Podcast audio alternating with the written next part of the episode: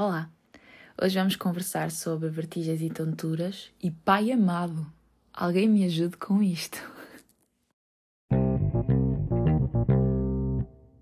As tonturas surgem geralmente por uma causa médica, por uma anemia, por uma alteração metabólica, por um distúrbio de ansiedade. E as vertigens podem se dividir em dois grupos consoante a causa. A vertigem periférica, como é o caso da vertigem posicional paroxística benigna, a neuronite vestibular, a doença de Meniere, ou então a vertigem central, AVC isquémico ou hemorrágico, lesões desmielinizantes, tumores, doenças neurodegenerativas que afetem ou o vestíbulo ou o cerebelo, que é a parte do cérebro mais dedicada ao equilíbrio, esclerose múltipla, etc. Mas antes de mergulharmos nestas várias causas, alguns pormenores importantes que têm a ver com o exame físico e com o diagnóstico diferencial. O nistagmo é um sinal característico de desequilíbrio do sistema vestibular. Tem a direção da fase rápida, que é a fase de compensação, e se um doente com tonturas também tiver nistagmo, está confirmado que tem vertigens. Temos é de descobrir de onde. A fase rápida é para o lado oposto à lesão, se a lesão for periférica.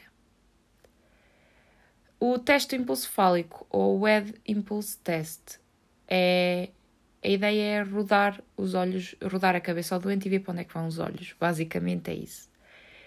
E interpreta-se de forma diferente no coma e na vertigem. Na vertigem é um reflexo alterado quando a sacada compensatória vai na direção oposta da lesão, ou seja,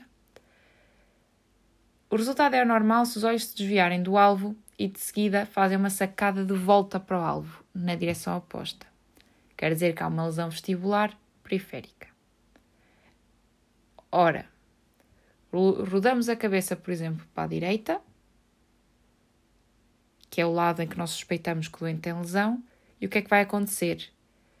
Vai haver uma sacada, vai haver uma fase rápida do nistagmo dos olhos para a esquerda. Logo, confirmamos que a lesão é do lado direito. E por último, a manobra de Dixal Pike é a manobra que é útil para confirmar o, a vertigem posicional paroxística benigna e há um nistagmo upbeat e torsional e ao repetir a manobra vai diminuir a intensidade e vai diminuir a duração do nistagmo, a fatigabilidade. Portanto, eu sei que isto é muito confuso, mas uma vertigem periférica é quando tem um nistagmo unidirecional, fase rápida para o lado do ouvido normal, horizontal pode ser torsional e o nistagmo de uma vertigem periférica é suprimido com a fixação visual, ou seja, se pedimos ao doente para fixar alguma coisa, não vai haver o nistagmo, não vai haver a sacada rápida. Na vertigem periférica, os doentes têm estabilidade postural unidirecional, mas têm marcha normal. Podem existir hipocúsia ou acufenos, mas não há mais nenhum sinal neurológico. No caso da vertigem central, quer dizer que há um problema ou no tronco cerebral ou no cerebelo.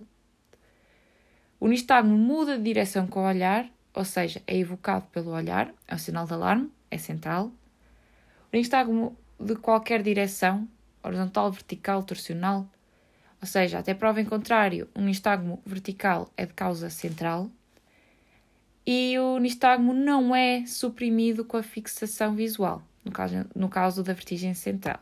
Estes doentes têm uma instabilidade severa, muitas vezes caem a andar, não conseguem andar, não têm hipocúsia, nem ecofenos, nem nada que mostre comprometimento do vestíbulo, mas têm sim sinais neurológicos, diplopia, disartria, ataxia, parésia, e então estes doentes com vertigem central é considerado uma emergência e devemos fazer uma ressonância magnética. Porquê?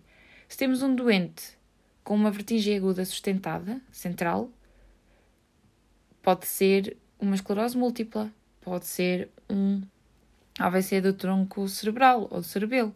Então tem que se fazer um ataque ou a ressonância urgente para excluir um AVC do cerebelo ou do ataque. Passando agora para a nevite vestibular, passando para as periféricas. Nevite vestibular Geralmente tem um síndrome viral que pode acompanhar ou preceder. Uh, tem, habitualmente é um episódio que dura dias e em termos de clínica é um início súbito de vertigem severo, ou seja, é uma das vertigens agudas que surgem, mas neste caso com sinais de vertigem periférica. Os doentes têm náuseas e vômitos, têm desequilíbrio na marcha, cai ou anda para o lado da lesão. Hum, este persiste, a vertigem persiste com a cabeça parada em qualquer posição, o que é diferente da vertigem posicional paroxística benigna, que, como o nome diz, é posicional, e não tem hipoacúsia. O diagnóstico não há nenhum teste confirmatório, mas ao exame físico ao exame objetivo, vamos ver um nistagmo espontâneo de características periféricas, ou seja, unidirecional, horizontal, suprimido com a fixação visual, pode ser um bocadinho torsional, mas isso são pormenores. Faz o ED Impulse Test, ou seja, o teste do impulso cefálico, e este é positivo, o doente não consegue manter a fixação visual e, como é uma lesão periférica, vai ter a sacada para o lado oposto da lesão e faz uma ressonância magnética urgente para excluir um possível AVC de cerebelo ou de ataque. Ou de ataque, desculpem, ou do tronco uh, cerebral. Credo, Deus. Uh, tratamento da nevrite é um tratamento de suporte porque os doentes têm geralmente recuperação espontânea. Podem ser necessários corticoides ou então supressores vestibulares, como diazepam ou antieméticos. Passando para a vertigem posicional paroxística benigna. É o quê? É quando há litias dos canais semicirculares, ou seja, cristais de bicarbonato de cálcio, geralmente no canal semicircular posterior. É o mais frequentemente afetado. E provoca episódios recorrentes com menos de um minuto. Em termos de clínica, ela é paroxística porque são muitos episódios com menos de um minuto. É posicional porque a vertigem é provocada por certos movimentos da cabeça, por exemplo, olhar para cima, levantar da cama, deitar, e os doentes não têm hipoacúsia associada. O diagnóstico é feito através da manobra de Dixal-Pike, como nós já tínhamos falado, e por causa de ser mais frequentemente no canal semicircular posterior. E o tratamento é com manobras de reposicionamento, com a manobra de Epley. É eficaz, mas a recorrência é frequente. A doença de Meniere associa-se a uma hidrópsia endolinfática, que é como quem diz, há excesso de fluido no ouvido interno, e dá episódios recorrentes de minutos a horas. A clínica é uma tríade, é uma vertigem episódica, com surdez neurosensorial e com acufenos. Pode provocar áuseas e pode provocar uma aura, que é tipo uma sensação de preenchimento do ouvido por causa do excesso de líquido. O diagnóstico é clínico, e, mas toda a gente tem que fazer a audiometria para perceber se há surdez neurosocial ou não. E o tratamento, a ideia é o que é que nós queremos? Há excesso de líquido, nós queremos tirar o líquido. Então, damos diuréticos, especialmente os tiazídicos, e faz restrição de sódio.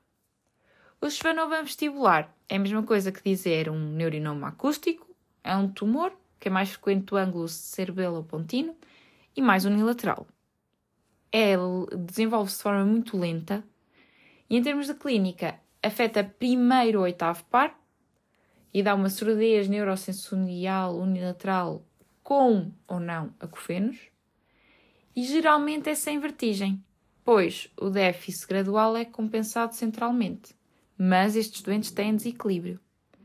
Depois afeta também o quinto par, dando alterações sensitivas da face, o sétimo par paralisia facial unilateral e o cerebelo e quatro ventrículo, com ataxia e hidrocefalia.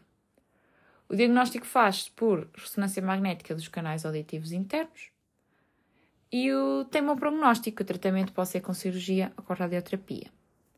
Por último, a enxaqueca vestibular dura minutos a horas, é uma vertigem episódica em doentes com história de enxaqueca, pronto, como o nome indica, pode ser independente da cefaleia e frequentemente está associada à motion sickness, ou seja, sensibilidade a movimentos.